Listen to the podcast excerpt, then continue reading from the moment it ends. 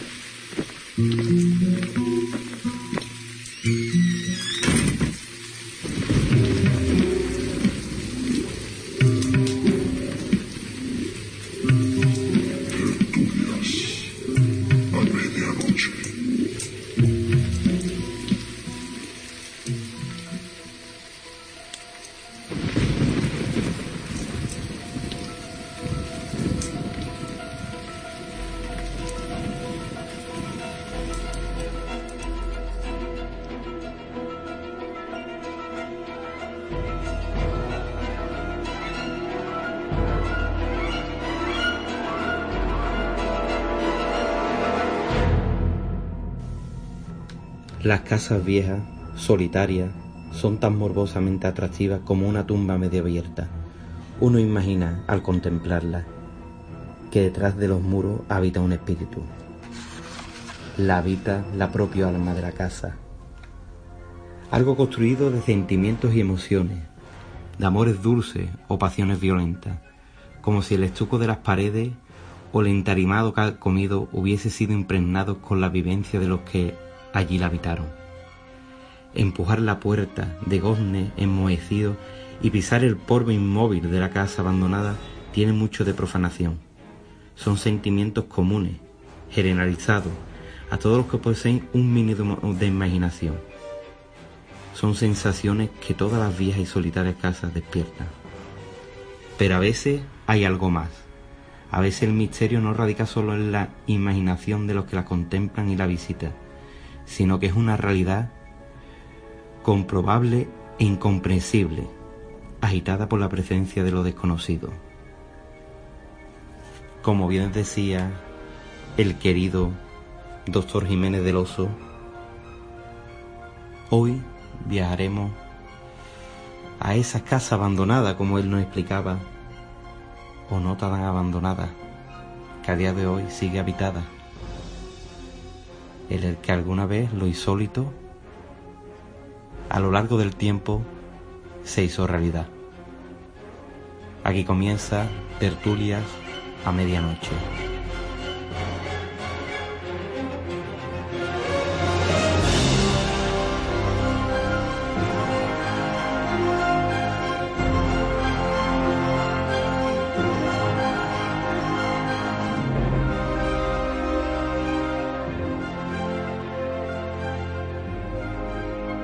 Una casa embrujada o encantada es un edificio donde supuestamente ocurren apariciones y fenómenos paranormales. Según la parapsicología, en una casa encantada se produce en realidad el fenómeno llamado infestación. Según la leyenda popular, una casa embrujada puede contener a fantasmas, póstergue o hasta demonios. A veces, estas presencias, según se informa, siguen frecuentando el mundo físico después de que un acontecimiento trágico ocurrido en la propiedad como puede ser un asesinato, una muerte accidental o un suicidio. Las casas embrujadas o encantadas son elementos comunes en ficciones literarias o cinematográficas de horror y ficción paranormal.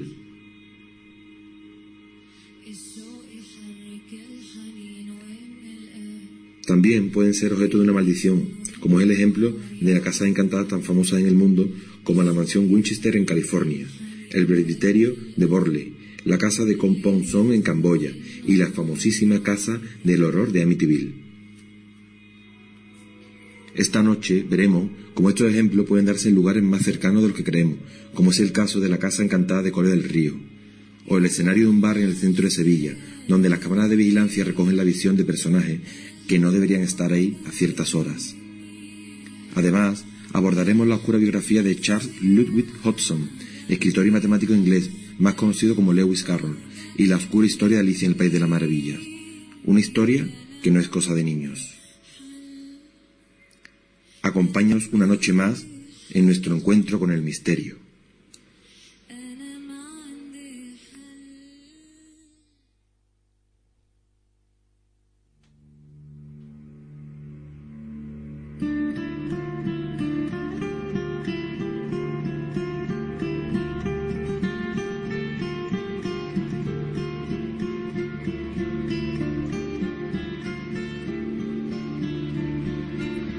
Noches amigos tertulianos y bienvenidos una vez más a este vuestro programa del misterio Tertulias a Medianoche. Hoy tengo el placer de ver abandonado estos años eh, mi estudio particular, que es mi despacho en mi propia casa, y trasladarme aquí junto a mi mano derecha, mi primo Bernardo, que lo tengo aquí delante. Buenas noches, Bernardo. Buenas noches, Francisco. Buenas noches también, Tomás. Pues nada, que ¿quién nos iba a decir a nosotros que empezamos en tu primera casa, aún de estar casado, que ya ha pasado tiempo, y en parte historia de, de este programa, ¿no? Porque empezamos ahí, tuvimos varios escenarios como estudio hasta tu casa definitiva actualmente y estamos aquí en este nuevo reinicio o reboot, como lo queramos llamar, sobre todo en una cadena nueva, ¿no? Que ha apostado y ha arriesgado por nosotros, por, por todos estos compañeros que formado parte de esta gran plantilla. Esta gran familia. Que, que cadena do- dos hermanas, ¿no? Y que me llena de mucho orgullo, pues, estar aquí. Y eso, y es un sueño, pues, compartir con todos ustedes, pues, esta loca aventura de tres o cuatro amigos fijos que estamos aquí porque... ¿Quién no lo iba a decir, eh, Adolfo? A- a ¿quién no lo iba a ¿Quién decir? no lo iba a decir? Eso, que, que ya me dio por la rama, ¿quién no iba a decir? Cuando grabamos ese primer programa En en, un cochera, iPad, en mi tu cochera. en un iPad, después lo regrabamos en un móvil y lo volvimos a grabar en el mismo iPad. Cuidado, que hay un trabajo que nos llevó casi tres noches. Y nada, y también manda un saludo a Adolfo. Y también quiero saludar a una cadena de radio, no, no a decir su nombre, pero aquí estamos y no estamos con ustedes. ¿Por qué digo esto? Porque esto es una cadena independiente. Buenas noches, Tomás. Buenas noches, Bernardo. Muchas gracias a los dos, muchas gracias a Cadena de H por dar la oportunidad.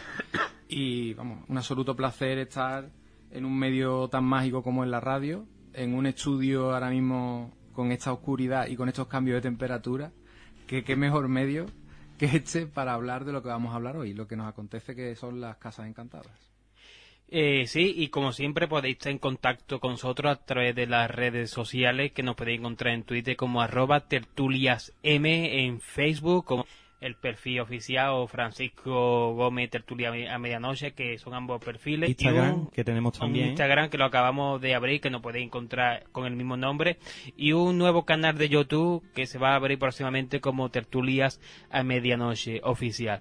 Y ahora vamos a empezar con nuestro amigo Tomás, que va a ser el que va a descorchar esta botella de champán del misterio en este primer programa de la tercera temporada y primera temporada aquí en Cadena de H. Tomás, por favor, envuélvenos con este misterio de Casas Encantadas.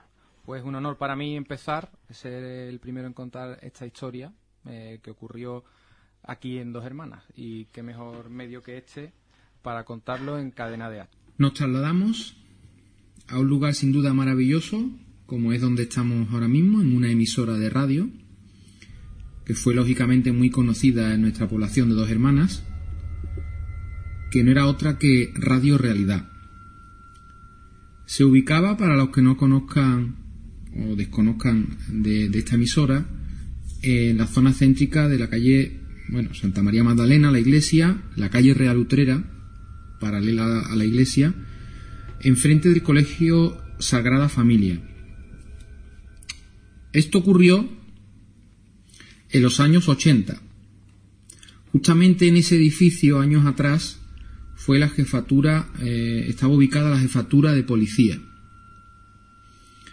Y gracias al investigador eh, Jesús García, que es vecino de dos hermanas, pues podemos rescatar esta, esta historia que pasó allí, como decía, en los años 80. Paco era el chico que se encargaba del control de sonido. Él nos llegó a, le llegó a contar a Jesús directamente que había, habían oído en la parte trasera del edificio donde se hacían las prácticas de audio, eh, que antiguamente en la policía eran los donde estaban ubicados los antiguos calabozos, se grababan voces o ruidos extraños, como de seres que realmente no se encontraban allí. Claro, todo el mundo empezaba a racionalizar y todo lo achacaba a, pues, a la, mesa de mezcla, los grabadores, micros y aparatos propios de, una emisora de radio. ¿no? Eh, misteriosas psicofonías que se atribuyeron que eran provocadas a frecuencia de otras emisoras de radio y demás. Incluso Paco, que era la persona encargada del control de sonido, llegó a comentar que él mismo había grabado estas voces. Si fuera una emisora, pues decían que la grabación pues se oiría con algo de ruido, más de fondo y más prolongado, pero eran voces como, eh, digamos, algo, digamos, lánguidas. En la planta incluso superior del edificio, donde estaban las antiguas oficinas de la policía, eh, pues incluso se, se escuchaban comentarios de ruidos como de llamadas a la puerta, o incluso se veían sombras por los pasillos. Y otro dato muy curioso que llegó a pasar allí también, y en repetidas ocasiones, es que las bombillas de la zona superior del edificio explotaban. Pero no una vez ni dos, sino en repetidas ocasiones. Incluso compañeros de electricistas, pues una vez que reponían esas bombillas, volvían una y otra vez, pues a, a explotar. Por aquel entonces personas conocidas en dos hermanas como José Carrasco, Antonio Guisado y Pepe Santos vivían y trabajaban por, por aquella radio, ¿no? Radio Realidad. Durante el tiempo en el que edificio fue comisaría, pues eh, ya había rumores entre los policías que existían ruidos extraños en el edificio, además de muchos fenómenos paranormales, como el escucharse escribir máquinas de escribir sin que nadie estuviera en ellas, utilizándolas, o como decía anteriormente, más sombras en los pasillos. Y en la zona de los calabozos incluso luces también que explotaban. Eh, como podéis ver, un sinfín de fenómenos que ocurrieron en los años 80 en la calle Real Utrera, en un edificio que recuerdo yo incluso haber entrado en un par de ocasiones. Claro, fue poco tiempo el que yo estuve allí, yo no pude no pude darme cuenta ni, ni sabía por aquel entonces. Esto ha sido un estudio que se realizó años posterior y lo rescatamos para que todos los oyentes de nuestra localidad de dos hermanas pues sepan un poco más de estas casas encantadas o fenómenos paranormales. Tomás, eh, la comisaría estaba antes, ¿recuerdas si estaba antes de lo que era Radio Realidad o fue primero Radio Realidad y después fue la comisaría? La comisaría recuerdo yo muy vagamente que fue antes, claro, era yo muy pequeño y recuerdo pasar por allí y ver el logotipo de la policía, un cartel azul que había allí arriba. Yo me acuerdo que los coches los subían allí y yo soy casi vecino de, esa zona mm. y recuerdo, y es verdad que siempre se ha escuchado eso, que se escuchaba que en la zona de los calabozos, en la zona posterior del edificio, es donde sucedían. Ojalá algún día algún policía de aquí de dos hermanas haga un llamamiento eh, que guardamos totalmente su identidad. Y como ya hablamos de Bernardo, para desclasificar casos, Mm, sí, bueno, eh, eh, depende, ¿no? Porque, por ejemplo, yo sé de primera mano, pero voy a mantener el anonimato de mi fuente, que policía mm, de Alcalá de Guadaira sí han tenido constancia de fenómenos paranormales que han recogido en algunas casas, pero esto se mantiene en secreto. Eh, ¿Cuándo se produce la, la desclasificación? No solo de documentos policiales, sino de cualquier documento. Pues tiene que pasar un periodo de unos 50 años y después, pues digamos, un proceso de selección. A, no ser que estos documentos pues se mantengan guardados y se tengan como secreto, ¿no? uno de los casos más sencillos fue cuando en en octubre, noviembre del año pasado, 2016, si mal no recuerdo, cuando eh, la, eh, la Biblioteca del Archivo del Aire publicó estos 50 expedientes X de OVNI, y dos días antes de que saliera Obama y entrara Donald Trump en la Casa Blanca, pues la CIA pues colgó casi 12 millones de páginas eh, de documentos desclasificados, entre mm. ellos OVNI eh, y demás experimentos que, hay, que Dios traeré aquí porque hay muchos juegos. Pues eso, pues sería bueno por lo menos de tener punto de vista de uno de estos oficiales, ¿no? De, no es lo mismo que lo cuente una persona en su libro, como Tomás lo ha contado, que no ha sido más que un portavoz, por así decirlo, recogerlo de, del auto del libro, que una persona que ha estado trabajando día a día allí. Imaginémonos a la limpiadora o cualquier limpiadora de eh, los hospitales. Tenemos, O incluso. Mm, no, mm, perdón, porque no, sé, no me acuerdo el nombre. Ya que me ha dado el ápice Bernardo. La, muchacha esta del gimnasio, que vivió tanto fenómeno con, eh, que trabajaba en el gimnasio como en su propia casa. ¿Qué cosas habrán visto esta gente. Y si nos vamos más lejos, alguna persona que haya estado detenida allí por diversas razones. O haciendo radio. o haciendo radio. Está claro. Imaginaos, o una persona que está dentro del calabozo, que ha estado una noche allí solo, sin nadie, esperando esas 12 horas, hmm. que esa la habrá pasado por la mente si habría presenciado algún fenómeno paranormal. Esa ya que me has dado pie a esto, eh, y hablando de limpiadora, para el próximo programa, que es Leyendas y Misterios de Dos Hermanas, y mi primo creo que traerá algo también de Arcala de Guadaira, pues tenemos una limpiadora que en un edificio oficial, ¿vale? De, Dos Hermanas, eh, experimenta cosas. Y no, es, y no es ella nada más. Sabe que tenemos varios, varios testigos. Y solo dejo esto para que en el próximo programa lo, lo, descubramos. Yo quería comentar respecto a lo que, a lo que, lo que hemos hablado de, Radio Realidad, que, realmente yo allí tuve la suerte de haber entrado un par de veces en la radio. Hombre, el poco tiempo que yo estuve allí no fue mucho, no evidentemente no, no había ningún tipo de situaciones de estas paranormales, pero sí decir que yo tuve la oportunidad de jugar en el equipo de fútbol de Radio Realidad y conocí a mucha gente a posteriori. Fue a finales de los 90 cuando yo hablé con ellos y son personas que habían estado allí en aquellos momentos. Y le preguntaba y había algunos que no querían ni comentarme nada. Yo me acuerdo de eso hace ya finales de los 90 cuando ya había pasado el fenómeno, llevaba por lo menos 15 o 16 años después y no querían comentar absolutamente nada porque les daba reparo, había personas que tenían más miedo pero que, que sí, que no era ni una persona ni, no, ni dos la que la que decía que pasaban allí para Bien, como para mal, sigue siendo todavía. Pues podemos pasar a lo que nos trae Lisi. Lisi es una oyente nuestra que nos escribió a nuestro correo. Lili, ¿no? Lili, Lili o Lisi.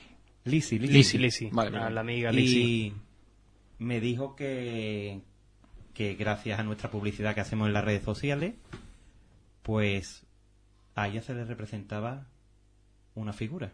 Y me gustaría que antes de comentar nada, escuchemos lo que ella, lo que ella nos mandó. Hola chicos, buenas noches. Os quiero contar una experiencia personal que para mí fue algo insólito y sorprendente. Me llamo Lisi y vivo en un pequeño pueblo de Sevilla. A ver, corría el año más o menos 1993. Yo tenía 13 años y me gustaba dormir en casa de, de mi abuela los fines de semana.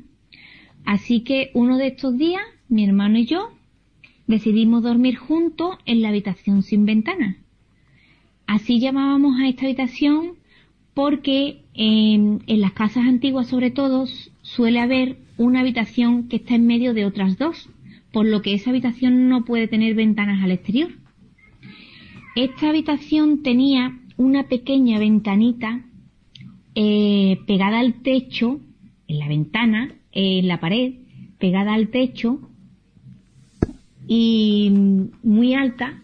Y esta pequeña ventanita tenía un cristal aguado de estos que no se puede ver de un lado para otro del cristal, porque hace una forma así como de gotitas de agua y no se puede ver de un lado para otro del cristal. ¿Vale? Y esta ventana daba justo a la cocina. ¿Vale? Esta habitación tenía una cama de matrimonio, donde cabíamos bien mi hermano y yo. Y frente a la cama un pequeño espejo redondo de unos 40 centímetros de diámetro más o menos, no era más grande. Entonces una madrugada, esta en la que dormía con mi hermano, me, me sentí observada, tenía la sensación de ser observada, desperté con esa sensación y al, al moverme en la cama y ponerme derecha, vi que delante del espejo, justo a los pies de la cama, había como una esfera ahumada que era extraño, eh, bastante extraña para mí.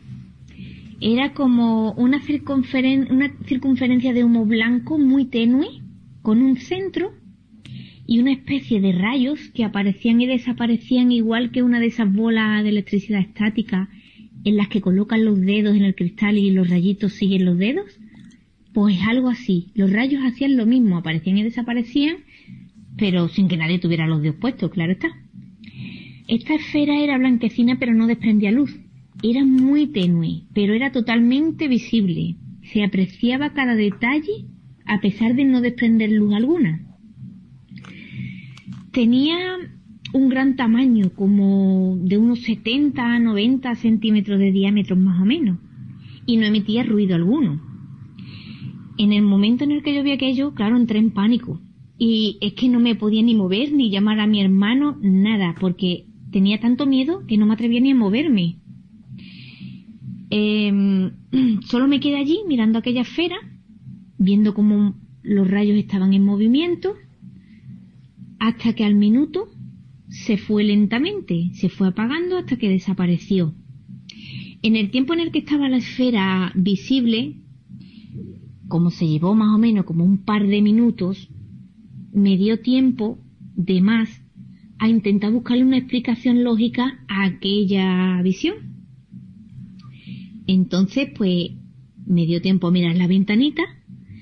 De la ventanita no salía ningún haz de luz porque era imposible por la disposición de la cocina y, y también por la disposición de esta ventanita que estaba muy alta.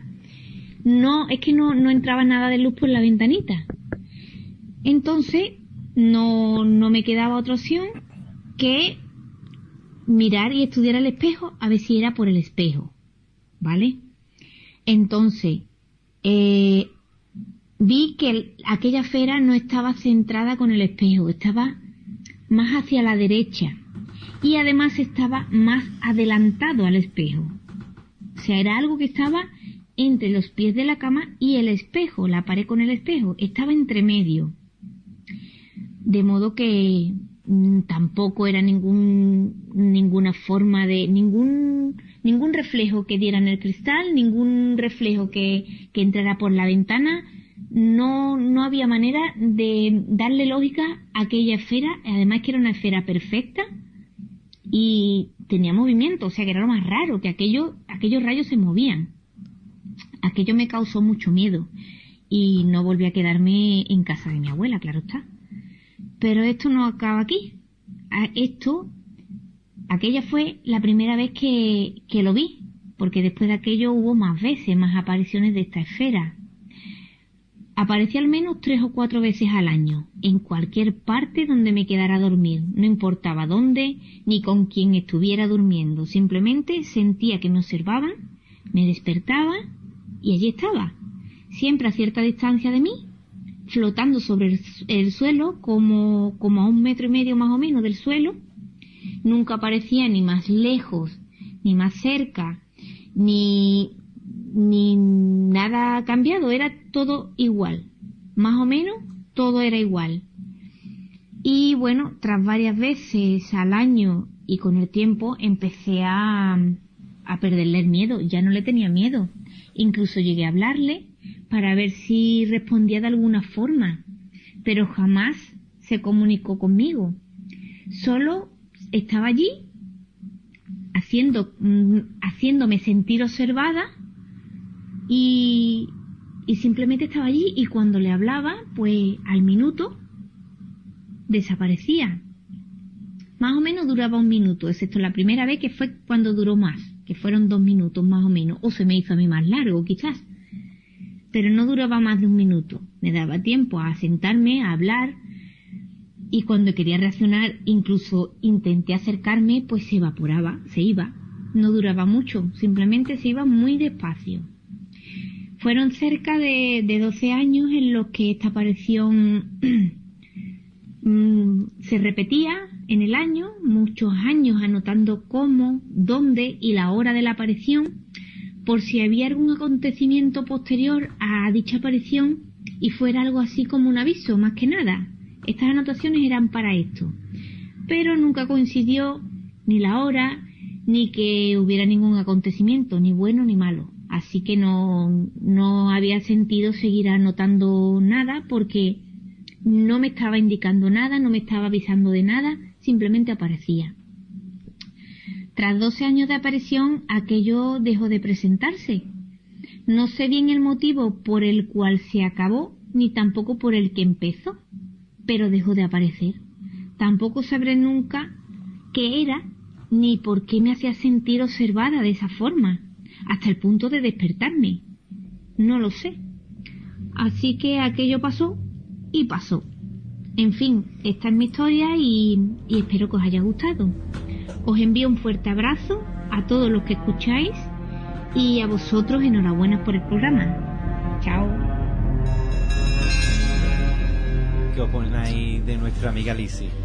Pues si de aquí no está escuchando Lizzie, quisiera que que, vuelva de, algún modo, más que todo por, la entrevista, para, hacerte una entrevista más a fondo para aportar nuevos datos, porque me ha resultado bastante interesante. porque solo la perseguía, entre comillas, se le aparecía en la casa de la abuela, ¿no? O incluso el fenómeno de este de esta luminaria o este visitante de dormitorio. Hablamos que no es un caso al uso, hablamos de que es una bola es lo que ella efectivamente una luminaria un, extraño visitante de dormitorio o al menos como y en diferentes en, diferentes en diferentes horas de la noche según dice ella que las apuntaba. No ha dicho las horas pero sería bueno saberlo ya no, es las diferentes horas ya es que al cabo de 12 años. Sí mucho tiempo efectivamente, mucho tiempo. Igual que vino fue pero se fue pero persona. Y vi interesante cuando me di, cuando ella me mandó el audio de he recogido tanto los días que se marcando la, la, fecha y la hora por si tenía algún alguna relación o algo. pero no tenía nada. y sería no se sentía observada también. desde mi punto de vista sería bueno hacerle una pequeña entrevista porque yo conozco dos casos por así llamarlo el, primero de ellos eh, casi el mismo fenómeno que un caso, pero este lo voy a meter, lo voy a mantener al margen. Ahora se van a cumplir un, un, aniversario de la aparición de esta luminaria en una casa. Y es el mismo fenómeno, una luz que se aparece en un dormitorio que despierta a una persona que estaba durmiendo y esta persona mm, eh, se da cuenta de que estaba esa luz ahí observando y entra tanto en pánico que coge el teléfono llama a su propia casa con el fin de despertar a, todos los que habitan en la sí, casa. ese caso lo conozco. Y que desapareció. Lo que eh, Hay una cierta similitud ahí, yo ese caso lo conocía, lo vi. Y, y en el segundo caso que se parece entre comillas es de nuevo una casa en, en Alcalá, dos hermanas, o en este sí eran dos hermanas, que estaban acostadas en una habitación muy similar a la que está haciendo, a la que ha dicho nuestra amiga Lizzie, pero en vez de una luz, pues aparecía, veían, a un niño jugando con los juguetes de ella y descubrieron al cabo del tiempo de que se trataba de un hermano de la propia abuela que había fallecido en la casa familiar donde eso sí tenía constancia. Lo que pasa es que yo el fenómeno este no lo englobaría en una casa encantada. Igual que yo, yo eso lo iba a decir porque... Creo que lo descartaría, o mi humilde opinión es esa, yo lo descartaría porque no es una casa encantada al uso. No veo más eh, no es un espíritu o no en otro tipo de fenómeno en un principio parece que no es un espíritu lógicamente por la esfera y por pero, mm, no sabemos que también qué es un espíritu Claro. Efectivamente, porque dependiendo de la cultura tenemos representaciones de diferentes espíritus. Por ejemplo, en el caso de, en este caso me recuerda más a un espíritu, a un yokai, como se refiere los japoneses, que hay un amplio abanico de yokai.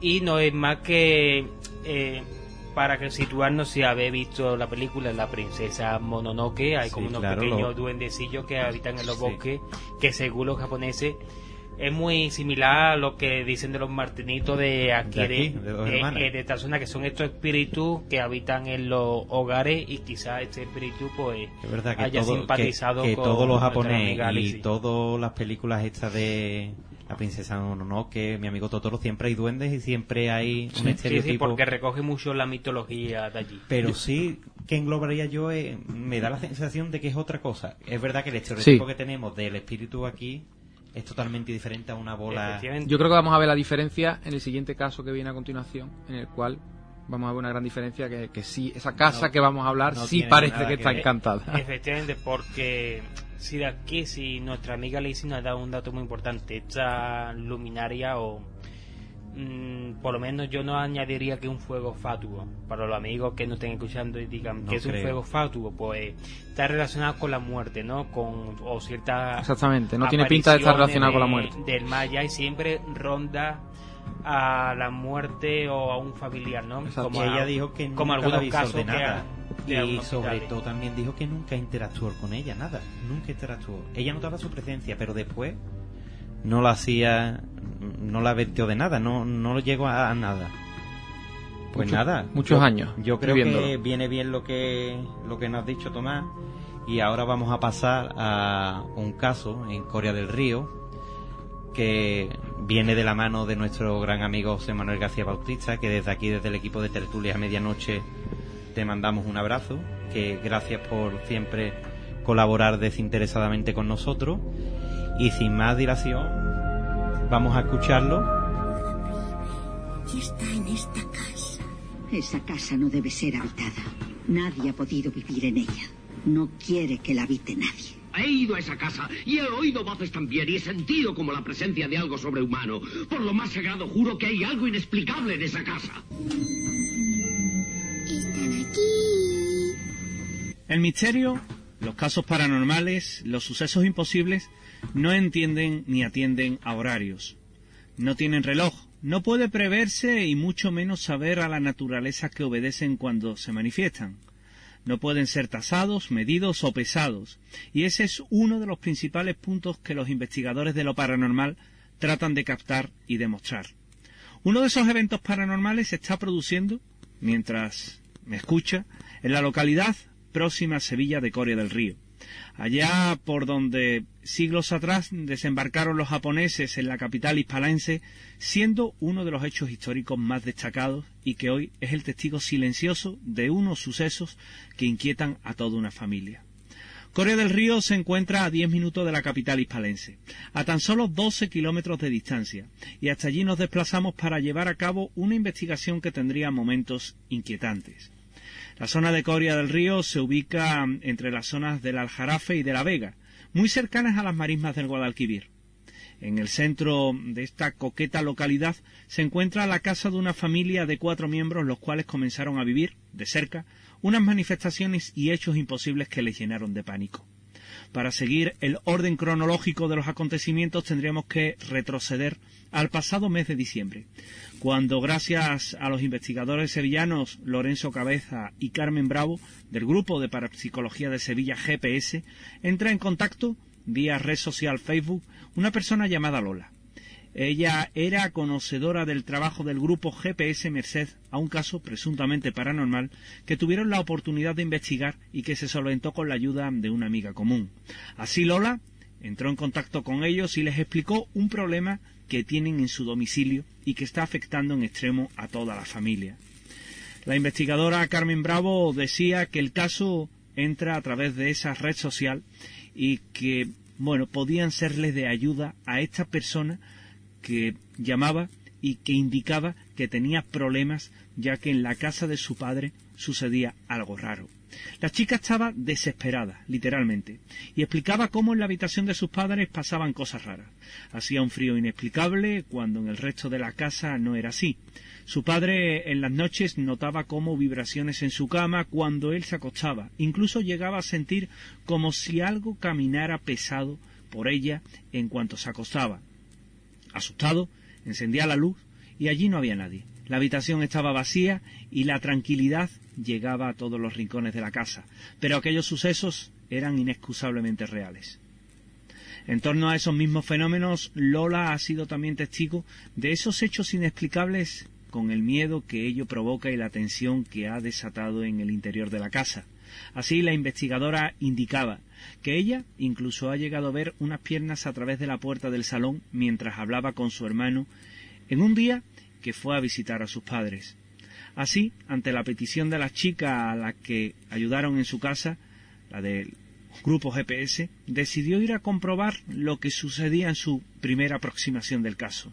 Decidieron ir a hacer la primera toma de contacto para que informaran con más detalle y, ¿por qué no?, también comenzaran a hacer una pequeña investigación. La madre tuvo una operación y al no poder subir las escaleras, pues el padre dormía solo y ella dormía en el salón, en una cama, en un sofá habilitado. Pasado el tiempo, la mujer comienza a dormir en el dormitorio con él, y una noche llega incluso a ver cómo una sombra se arrodillaba al lado derecho de su cama. Llegó a reconocer a su suegra. El susto del hombre fue tan intenso que despertó a su mujer, pero la sombra ya se había marchado. Todos esos detalles iban contando al grupo GPS y iban quedando registrados en las grabadoras. Y ahí también se registra la primera psicofonía, una voz masculina que dice ¿Qué hacen ahí?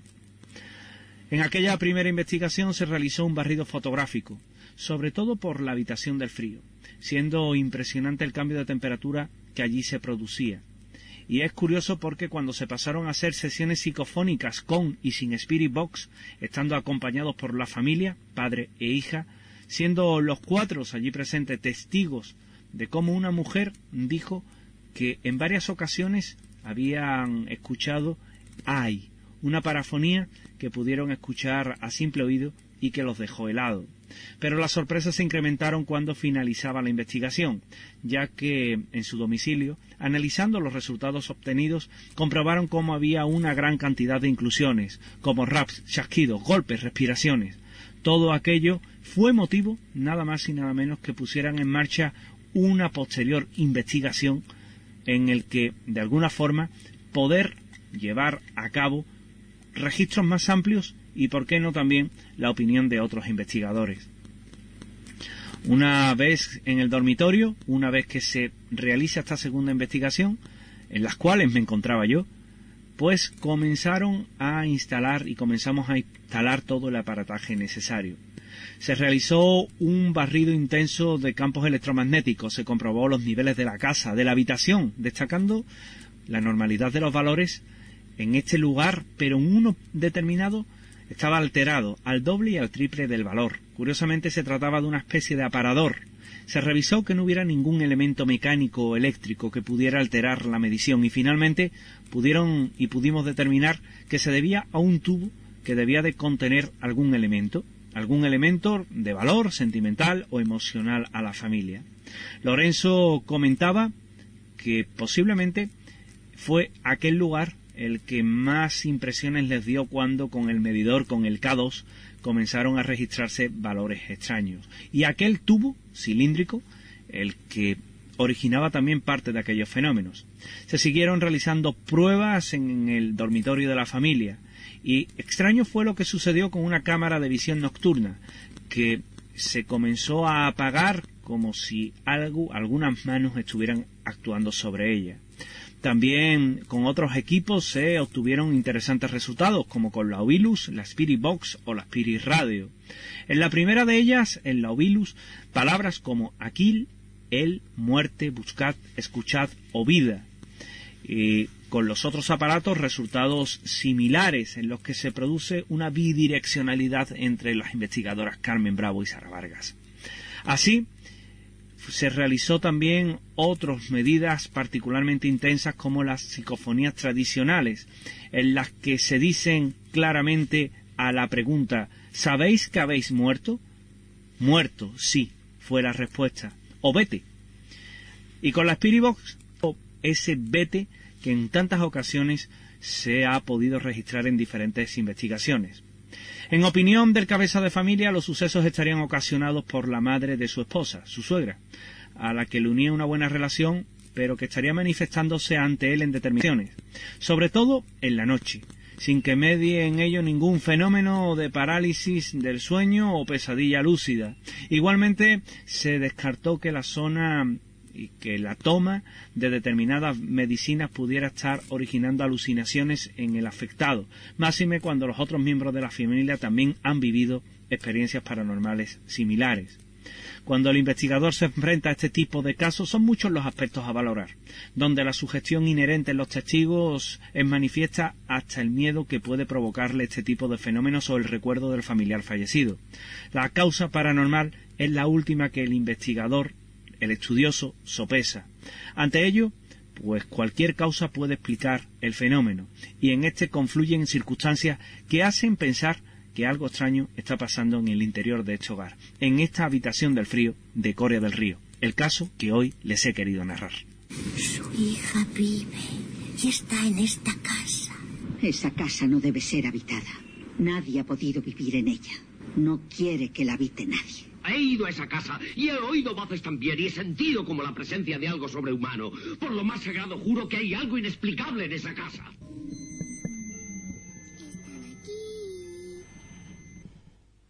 ¿Qué?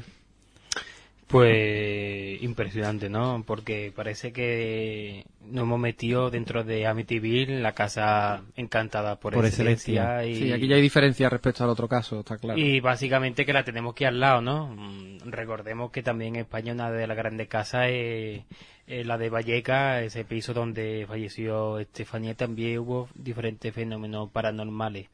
Pero realmente impresionado me quedé, me quedé escuchando al Un amigo caso Bautista. típico, ¿no? De Poltergeist. Sí, sí, que- po- que- lo podemos encuadrar como la característica fija de... de un caso Mm. más recordado, hablando de el primer caso que nosotros entrevistamos, Bernardo, que fue la Charo, creo, creo, creo recordar, efectivamente, fue Charo.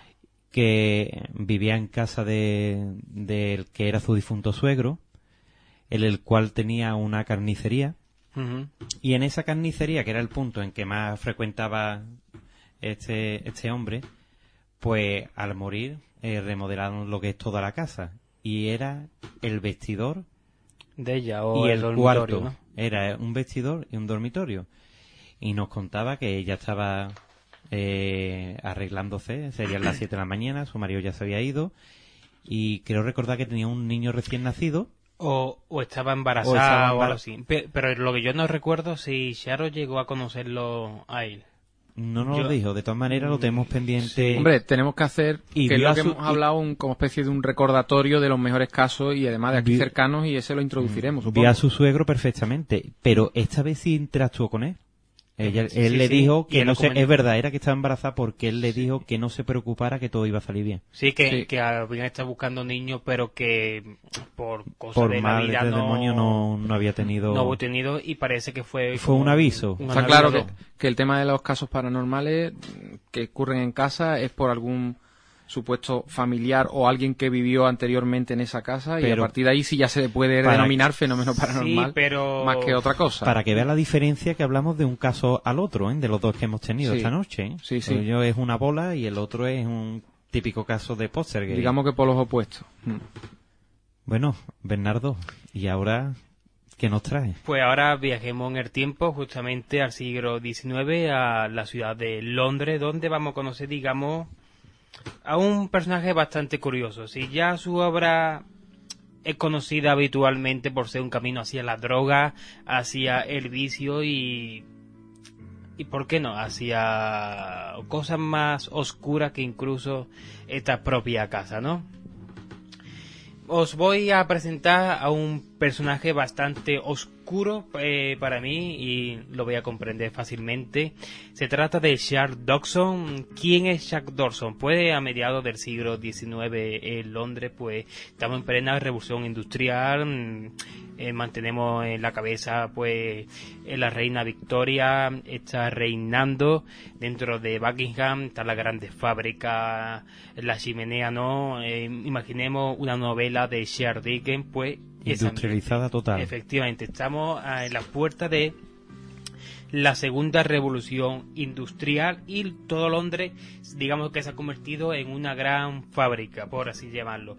Pues eh, tenemos que ir justamente hasta Oxford, hasta la universidad donde vamos a conocer a un personaje bastante curioso, ¿no? El típico aristócrata inglés, Henry Lide, que es padre de unos niños, entre ellos pues una niña pequeña. En este momento esta niña tiene cuatro años. Y en esta universidad pues él entabla amistad con Jack Dodson, que es un personaje bastante curto, bastante literato, que se ha adentrado en el mundo de la literatura, ha escrito varios poemas, alguna que otra obra, pero sin la menor importancia. También se ha aficionado a lo que actualmente pues bastante común, ¿no? Todo el mundo tenemos un teléfono móvil con una cámara de, de foto impregnada en él.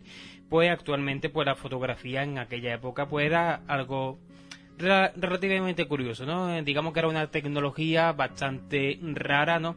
Y que Dodson Charles veía en esta tecnología un nuevo arte Mm, es mm, pongamos en la mente los muchachos estos que hacen vídeo en YouTube, ¿no? Muchos dicen que, es eh, un arte, ¿no? Pues es cierto, muchos vídeos están muy bien hechos y podemos entrar en debate. Pues en aquel tiempo la fotografía era de este modo, ¿no? Era, estaban en, esa especie de limbo sobre qué hacer con este bicho raro de tecnología que no ha salido. Pues, como he comentado, Charles y Henry se conocieron, entablaron muchas amistades y un día, mm, como venía siendo la costumbre de la época, pues mm, Henry, el profesor líder, invitó a Charles a su casa a cenar, ¿no? Imaginemos una, una, cena similar a lo que estamos acostumbrados a ver en series como Downton Abbey, ¿no? Al servicio junto con esa familia y en esa gran cena. Aquí pues el Shar conocerá pues a los hijos del matrimonio líder, entre ellos a una niña llamada Alice, que por aquel entonces tenía unos cuatro años. Él le cogió gran cariño a estos niños, pero sobre todo a, a esta niña y rápidamente lo vais a comprender.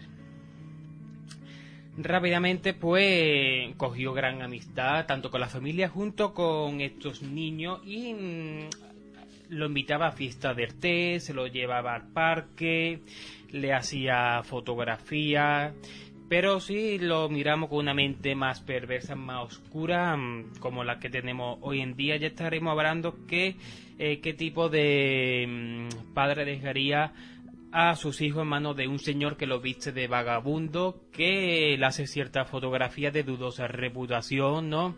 Y que semidesnudo en algunas ocasiones. Toda esa fotografía la puede encontrar en Google y claro, pasaba, pasaban los años y entre la sociedad inglesa de tanto de Oxford como de Londres, pues el boca a boca empezaba a circular para ver quién era realmente este Doxo, ¿no?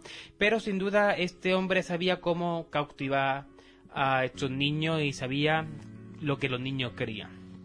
Entre estos paseos al parque, esta sesión fotográfica, esta fiesta del té, Dodson pues sin duda conocía lo que los niños amaban, ¿no? Que eran las buenas historias. Él hablaba de reinos lejanos, animal que abran, magia, fantasía. Esos niños estaban entusiasmados, solo querían oír más, más y más historia hasta que tal punto que cuando llegaban al éxtasis, a la cumbre de la historia, eh, decía no, no, hasta aquí acabado hoy y y el próximo día um, continuamos con, con la historia, a lo que los niños sin duda pues querían escuchar cómo acababan esa historia y sin duda mm, le suplicaba y en este sentido de que Daxon pues realmente quería que estos niños desearan prácticamente de rodillas o se lo pedían que continuaba pues Daxon pues continuaba contándole esta historia así una y otra vez y siempre pues decía Doctor lo mismo, ¿no? Hasta aquí ha llegado esta historia, mañana habrá más. ¿Solo con los niños?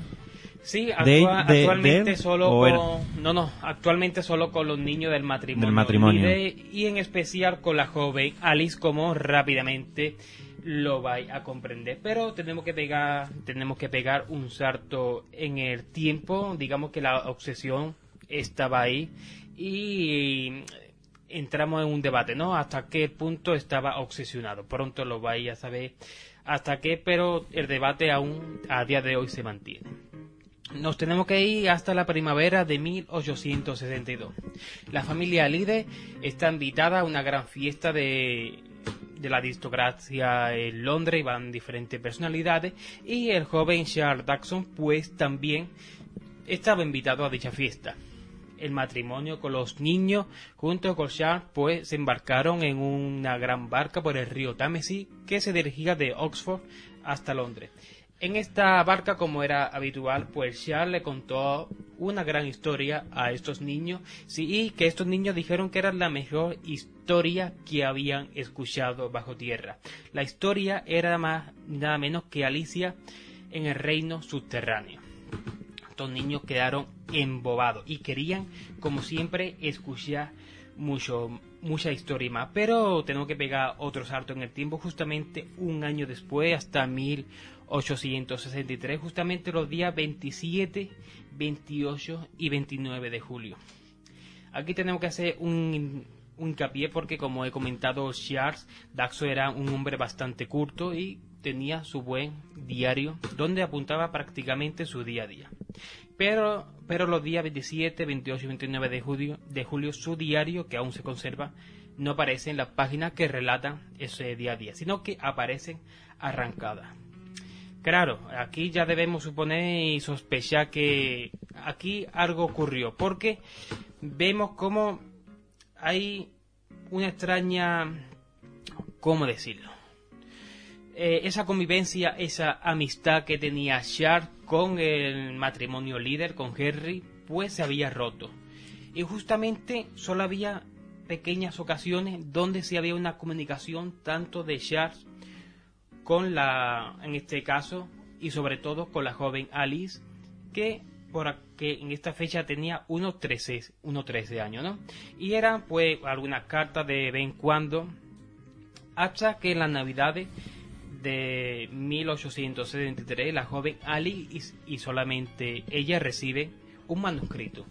Un manuscrito de un libro de un libro de justamente la historia que había escuchado en el barco un año atrás, pero que había cambiado algunas cosas. Primero de ello, eh, Charles Daxon no filmó bajo su nombre, sino que filmó bajo el seudónimo de Lewis Carroll. Y el libro pasó a convertirse en Alicia en el País de las Maravillas. Rápidamente, Henry Líder, cuando comprobó que todo esto que nuevamente este hombre había vuelto a enviar carta, le había enviado un regalo a su hija, no lo pensó más veces, cogió ese libro, se lo leyó y vio que, digamos, la preocupación que él tenía, pues, digamos que de ahí se desvanecía porque ya sus sospechas no se confirmaban eh, para nada, ¿no? Porque es cierto que el personaje protagonista de la historia es Alicia, tiene el mismo nombre que la joven Ali, pero tanto físicamente el Alicia que describe Charles Daxon en la historia o poco o nada se parece a la Alice líder que eh, vivió realmente en Oxford por aquella época. Claro, pues hasta aquí tenemos que dar un siguiente paso en la historia y poco a poco mm, ve la oscuridad que y la obsesión que tenía Charles Daxon, Lewis Carroll, como lo queramos llamar en la cabeza. No fue hasta que escribió su segundo libro, que es sin duda las aventuras, no, eh, Alicia a través del espejo y lo que allí encontró, cuando, sin duda, muchos críticos literarios eh, comprobaron de que este, con este libro lo habría a través de un poema que para muchos es el mejor poema que escribió eh, Carro en toda su vida. Y a continuación os voy a leer y vaya a comprender esta obsesión que tenía este hombre. El poema comienza así: bajo un cielo sole, eh, bajo un soleado cielo, una barca se desliza calladamente en el sueño de una tarde de verano. Tres niñas se acurrucan muy cerca, el ojo brillante, el oído atento. Quisieron oír un sencillo cuento, mucho allá de aquel soleado cielo. Eh, se apagan sus ecos y sus recuerdos. El, el gélido otoño ha muerto aquel julio estival. Mas su espíritu está inquieto aún Alicia deambula bajo los cielos, que nunca ojo brillante, el oído atento, acurrucándose amores amorosos a mi lado. Penetran en un país de maravillas, soñando mientras pasan los días, soñando mientras mueren los estías, siempre deslizándose en la corriente, siempre frotando en un rayo dorado. ¿La vida acaso no es más que un sueño? Justamente en este poema relata eh, básicamente aquel paseo, aquel trayecto desde Oxford hasta Londres con estos niños en la barca y claro, aquí ya empezamos, porque os he leído la traducción al castellano del poema original, pero si nos vamos a la fuente original escrita en inglés, esta estrofa, estos versos, si cogemos los inicios de cada verso, nos da un nombre, el nombre de Alice Leader. Y la obsesión quedó tal que se, que se volvió a descubrir la obsesión que tenía este hombre, sobre todo por la joven Alice. Debido a que es mm, en 1996 un año muy importante para Lewis Carroll y ahora vaya a saber por qué. Se descubrió unos diarios secretos de los descendientes de la familia líder donde efectivamente decía lo que había ocurrido en esos tres días perdidos de la vida de Lewis Carroll o Charles Darson como los queráis llamar. En esos tres días, Charles Darson le pidió matrimonio a una joven niña de unos 13, de unos 13 años. Ahí el padre Henry enfureció total y llegaron prácticamente a las manos y eh, Sarah eh, tuvo que huir de Oxford y refugiarse en otra parte. Sin duda aquí se abrió el debate sobre eh, quién era realmente Alicia, una musa o era una obsesión de un pedófilo de la época. A día de hoy no lo sabemos, pero lo que sí sabemos es que en 1996 surgieron nuevos datos, surgieron nuevos eh, documentos donde se relacionaba a Charles Daxon con otro hombre que vivió en Londres en la época, un nuevo hombre oscuro y que muchos pensaron de que si realmente era cierto, eh, habían dado con el asesino del siglo XIX. Porque si una vez eh, Charles tuvo o usó el seudónimo de Lewis Carroll, ¿por qué no usarlo bajo el seudónimo de Jack el Destripador? Pero esto, amigos míos, es sin duda una historia para otro día. Y hasta aquí eh, este gran testimonio oscuro. Y Bernardo, este que mm, la verdad que me ha gustado mucho. Si resumiría, ¿cómo resumirías a ese hombre? ¿Un visionario de algunas cosas y un, pues yo creo que, es un hombre bastante difícil, ¿Oscuro? Eh, sí, sobre todo porque no podemos negar la gran que tanto la crítica social de la época que usó bajo mm, en Alicia en el País de la Maravilla surgieron nuevas ideas eh, ideológica política, ¿no? Recordemos Karl Marx, el socialismo, el marxismo, incluso el anarquismo eh, surgieron por la época. Vemos cómo ataca duramente a la monarquía británica bajo mm, es el personaje de la reina de corazones, ¿no? Sí. Inclusive vemos muchos personajes dentro de la obra literaria de dudosa reputación, ¿no? Esa oruga sin perfumando, ese sombrerero loco, y demás personajes que, mm, digamos que tomaban sustancia algo sospechosa en aquella época era bastante habitual que, siento, que ciertos intelectuales de la época consumieran droga, ¿no? Como mm. el opio, que en teoría estaba, entre comillas, bien visto por la sociedad. No solo él, sino que diferentes escritores. Tenemos que también. irnos también a París del neoclasicismo, que también que era cercano a esta época, que eh, tomaban esta sustancia bastante sospechosa. Y claro, le sumamos esta sospecha tenemos un hombre realmente oscuro, ¿no? Hay cosas que, de lo que has estado hablando, eh, a lo mejor de la película de Disney que nos vendió, sí, es, muy oscura la película, ¿eh? eh Creemos que no. Mm, a, mí nunca me gustó de pequeño. Pero a mí sí, pero he visto que con Tim Burton yo creo que sabía mucho de la biografía de este hombre porque muchas cosas que me has visto lo he visto metido en la película, pero de forma Sí, sí, como si con si te lo contaran ahí, pero lo ocultaran. Sí como una pizza solamente para el ojo atento. qué grande, creo qué grande Bernardo. Creo que es una que me ha gustado mucho, ¿no? Sí, sí, una historia bastante curiosa y, pues y muy profunda. Eh, efectivamente, bastante oscura y poco a poco traeré extrañas biografías de personajes bastante conocidos hasta aquí y de otros temas. Espero que esta pequeña sección que he abierto dentro de mm, Tertulia de Noche o haya gustado a todos. Para solo, creo que no que haya despedirnos. Creo que nuestro primer programa aquí grabado en este magnífico estudio de Cadena de H. Cómo no darle la gracia a nuestro técnico de sonido, a Guillermo, que ha estado en todo momento atento. Y también a Rodrigo, director de, a todo Hermana y a todo el equipo por acogernos a prácticamente unos desconocidos, ¿no? Porque ellos ya llevan un año trabajando en esta cadena y han apostado por nosotros. Y, nosotros creo que se lo vamos a recompensar con crece. Y, como no, emplazaros al próximo programa que tenemos. Efectivamente, dentro de una semanita, ¿no? Que esto también es novedad, que ya no somos quincenal, sino somos ya programa semanal. Ya hemos dado un salto, un salto evolutivo importante, Yo solo deciros, eh, ¿sabéis lo que son los martinitos? Pues en el próximo programa creo que hablaremos, hablaremos sobre ello y sobre algunas casas encantadas, pero esta vez de dos hermanas, pero el, el mero hecho histórico de leyenda.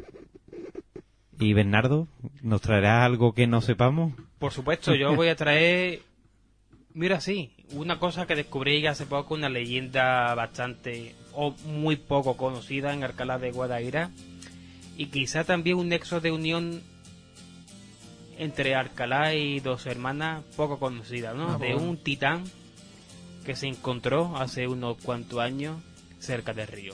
pues no lo digas más, no, lo desveles, no lo ahí, lo dejo. Hay que dejar a la gente con el misterio. Una pizza, si queréis averiguar quién es este titán, pasea por el centro comercial Obarcore. Allí hay una gran pizza. De, ah, ustedes la Ya la desvelaremos, ¿no? una gincana, vamos a hacer una gincana. ¿Y Tomás, qué, qué tal el pues día nada, de hoy? Magnífico, me he sentido aquí como en mi casa, muy a gusto y esperemos que continuemos así porque nos queda dos meses y medio aquí de calor que vamos a disfrutar. vamos a disfrutar y vamos a flipar. Bueno, y que él comenzó en un verano, ¿no? Y ese, verano, ha durado 13 años, duró. sí, sí, es cierto, es cierto. Pues nada, comentaros que lo mismo que comentó antes Bernardo, que nos podéis ver en las redes sociales, tanto en Facebook, Instagram, Twitter, en nuestra cuenta Twitter, todo tertulias a medianoche. Tenemos un blog también, tertulias a medianoche, blogspot.com y nuestro canal de YouTube que próximamente ya tenemos uno, pero el nuevo oficial que pronto estará. Y nada, que espero que sigáis siguiéndonos aquí en Tertulias a Medianoche y como no, que hay que apoyar Cadena de H, que ellos han apostado por nosotros y nosotros vamos a apostar por ellos. Por supuesto. Y a los que una vez apostaron pero jamás nos llamaron, pues qué decir, ¿no? Que aquí estamos en Instagram,